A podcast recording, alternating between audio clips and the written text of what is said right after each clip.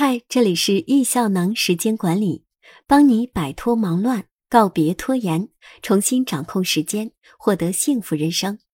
今天要分享的文章，这应该是时间管理最大的谎言。作者陈丁山。很多朋友觉得自己会管理自己的时间，他们说我会列事务清单，然后我就会问他们说：“你列的这个清单是多久的？”他们一般就会说。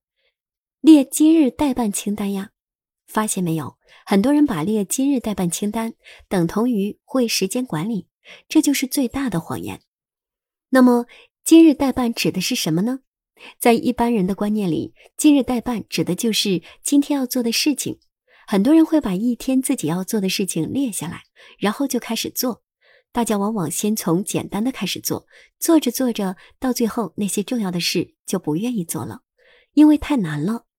拖到最后也没有精力做了，这样就造成了一个后果，叫今日事没有今日毕，于是就造成了大家会有严重的拖延者的心态。我今天列下的计划没有完成，很不开心。但是到了明天，很多人又会忘了把昨天的任务拿出来完成，再加上很多人没有很好的记录工具，所以列下来的事务清单总也不能完成。所以，大家可以在这里就回忆一下，你写下的那些今日待办，有多少是完成了的呢？如果所占比重过大，那说明这个今日待办的方法不够严谨和灵活。当今天安排要做的事情没有完成的时候，这就意味着你撕毁了自己所定下的约定，久而久之，越来越拖延、焦虑。那么，如何解决这个问题呢？我们给出的解决方案是从今天开始废除今日待办清单，改用我们意向能推荐大家的日程加情境清单的模式。日程是你今天一定要做的事情，它跟今日待办有什么区别呢？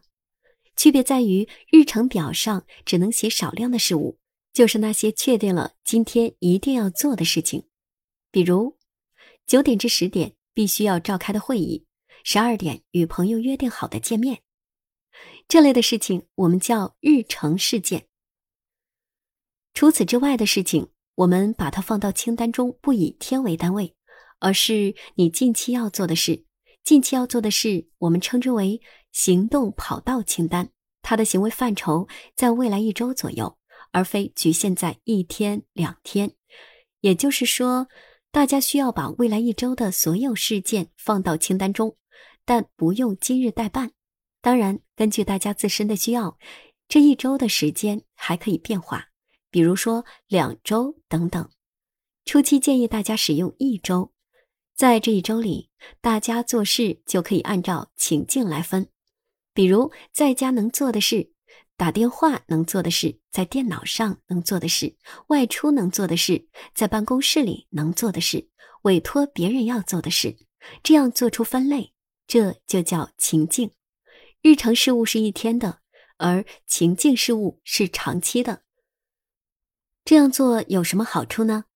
这样大家就可以做到日程是严谨的，而清单是灵活的。日程上的事定下来，就一定要做。如果意外发生，决定不做了，那就要及时把它删掉。清单上的事物你可以做，也可以不做，根据你在什么样的情境下来选择自己要做的事。建议大家先选择做重要的事情。当然，日常生活中我们会有很多突发的状况发生。当意外发生，从而导致我们没有做清单上的事物时，由于我们没有安排具体哪天要完成该事物，这样就不会造成我们有拖延的感受。这时我们的心情就是好的，这样我们也就不需要过度频繁的去修改自己的计划。所以这样的计划堪称完美。